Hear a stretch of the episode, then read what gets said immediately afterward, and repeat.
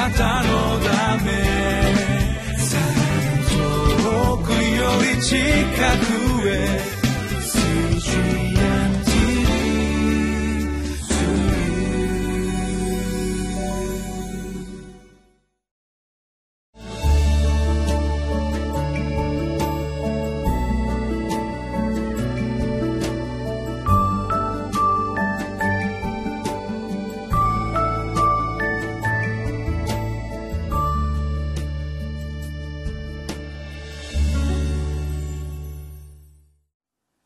皆さんこんにちは。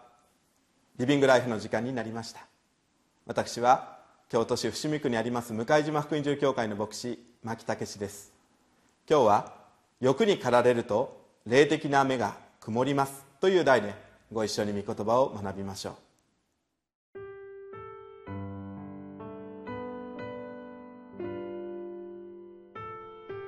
民数記22章15節から30節バラクはもう一度、前のものより大勢の、しかも、位の高い司たちを使わした。彼らは、バラムのところに来て彼に言った。チポルの子バラクはこう申しました。どうか、私のところに来るのを拒まないでください。私は、あなたを手厚くもてなします。また、あなたが私に言いつけられることは何でもします。どうぞ来て、私のためにこの民を呪ってください。しかしバラムは、バラクの家臣たちに答えて言った。たとえバラクが私に銀や金の満ちた彼の家をくれても、私は私の神、主の言葉に背いて、ことの大小にかかわらず、何もすることはできません。それであなた方もまた、今晩ここに留まりなさい。主が私に何か他のことをお告げになるかどうか確かめましょう。その夜、神はバラムのところに来て彼に言われた。この者たちがあなたを招きに来たのなら、立って彼らと共に行け。だが、あなたはただ私があなたに告げることだけを行え。朝になるとバラムは起きて彼のロバに蔵をつけ、モアブの司たちと一緒に出かけた。しかし彼が出かけると神の怒りが燃え上がり、主の使いが彼に敵対して道に立ちふさがった。バラムはロバに乗っており、二人の若者がそばにいた。ロバは主の使いが抜き身の剣を手に持って道に立ちふさがっているのを見たので、ロバは道からそれて畑の中に行った。そこでバラムはロバを撃って道に戻そうとした。しかし、主の使いは、両側に石垣のある葡萄畑の間の狭い道に立っていた。ロバは主の使いを見て、石垣に身を押し付け、バラムの足を石垣に押し付けたので、彼はまたロバを撃った。主の使いはさらに進んで、右にも左にも避ける余地のない狭いところに立った。ロバは主の使いを見て、バラムを背にしたままうずくまってしまった。そこでバラムは怒りを燃やして杖でロバを撃った。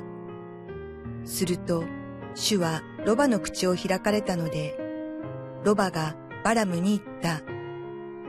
私があなたに何をしたというのですか？私を三度も撃つとは。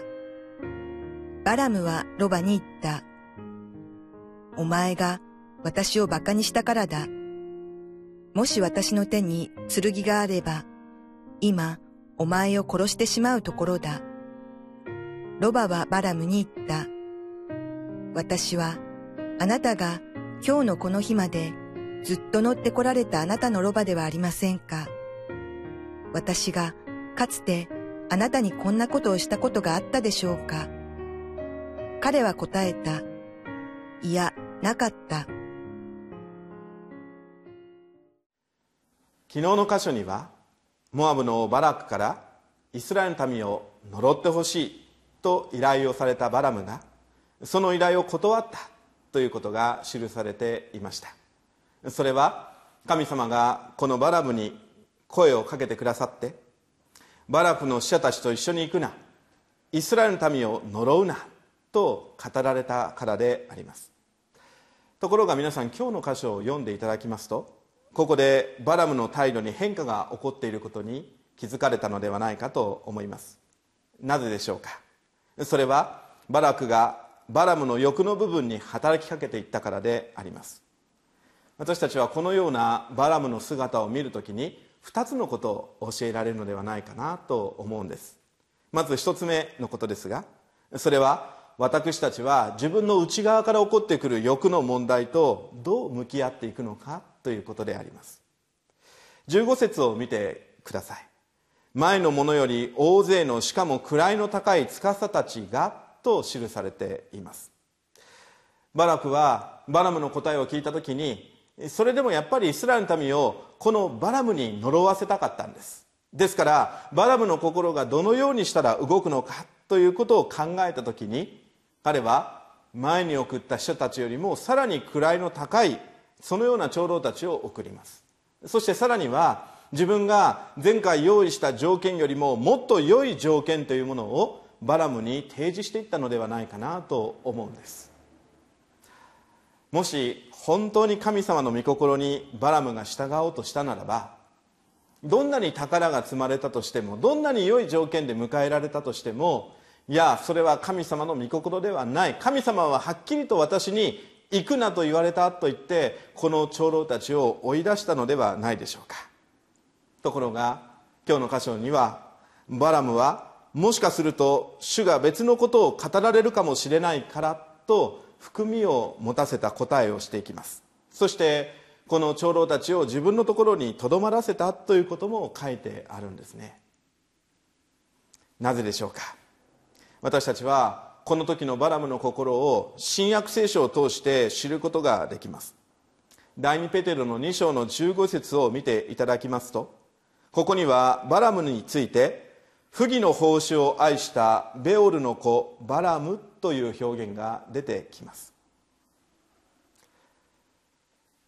まさにバラムはこの時にバラクの用意した金銭に心が動いていたんです。神様は行くなと言われる。しかしバラクは自分を好待遇で迎えようとしてくれる。どっちを自分は取ったらいいんだろうかってそんな迷いがあったのではないでしょうか。また皆さん新約聖書の第一手モての6章の10節を見ていただきますと金銭を愛することがあらゆる悪の根だからです。ある人たちは金を追い求めたために信仰から迷い出て非常な苦痛を持って自分を差し通しましたという言葉もあります。さあ私たちは信仰を持ったから神様を信じたからだからいつも神様に喜ばれるように神様の願い通りに生きれるかって言ったらそうじゃない。皆さんもそのことをよくご自分の心の中で考えてみた時にお分かりになるんじゃないでしょうか。常に私たちは誘惑の中にさらされていくんです。そして神様の御心を取るのかそれともその誘惑に負けるのかっていうような戦いを常に私たちは繰り返していくのではないでしょうか。20節を見ていただきますと神様がこのバラムがバラクのところに行くことを許可しているように読める箇所があります。しかし22節は神様の怒りが燃え上がったということが記されているんです。神様は一体行くことを許されたんでしょうか？それとも行くなと言われたんでしょうか？おそらく正解は行くなということだったに違いありません。でもどうしてそれならばバラムに行けと言われたんでしょうか？それは神様がバラムの心の中にあるこの動きっていうものをよくご存知だったからです。表面上では神様のお言葉に従います。神様の御言葉に行きますとかっこよく言うことは私たちにはできるんです。でも私たちの内をご覧になる神様は私たちの心が赴くままに私たちにある時はやれせよと言われることだってあるんです。私たちは自分自身の中にそうやって働いてくる欲の問題をどう見ていったらいいんでしょうか？私たちは神様の御業を表すために使わされている置かれているものだと言うんですけれども一体どうしたら神様の御心に従うことができるんでしょうか？2つ目のことを見たいと思います。神様はあらゆるものを用いて御心を明らかにされるということです。22節以降を見ますとバラムがこのバラクのところに向かっていく時にロバを用いたということが記されています。神様はこのロバの口を開いてそしてバラムに語りかけていかれるわけですね。皆さん聖書の中に動物が人間の言葉を使って人間に語りかけたっていう箇所を他にどこに見出すことができますか？おそらくそれはあの創世記の中にあった蛇がエヴァに語りかけたあの面だあの部分だけではないでしょうか。これはとても珍しいことなんです。なぜこのような珍しいことが起こったんでしょうか。第2ペテロの2章の16節を見るとしかしバラムは自分の罪を咎められました。物を言うことのないロバが人の人間の声で物を言いこの預言者の気違い沙汰を阻んだのですと書かれてあります。このロバが人間の言葉を話したというのはまさに神様がそれをなさしなしたんです。神様がこのロバを通してバラムの欲にバラムが御心ではない自分の欲に従っていくその部分を責めようとされたんですね。さあ私たちは自分の欲に従っていくということは仕方がないんでしょうか？いやそういうことを繰り返していく中で私は神様の御心ではなくてもう自分の欲に勝つことができないと諦めかけてしまったかもしれない。でも神様はあくまでも私たちにご自分の御心に生きてほしいんです。ご自分の御心に従ってほしいんです。そして神様の栄光を表してほしいんです。神様はそのためにあらゆるものを用いて私たちに語りかけてくださるんです。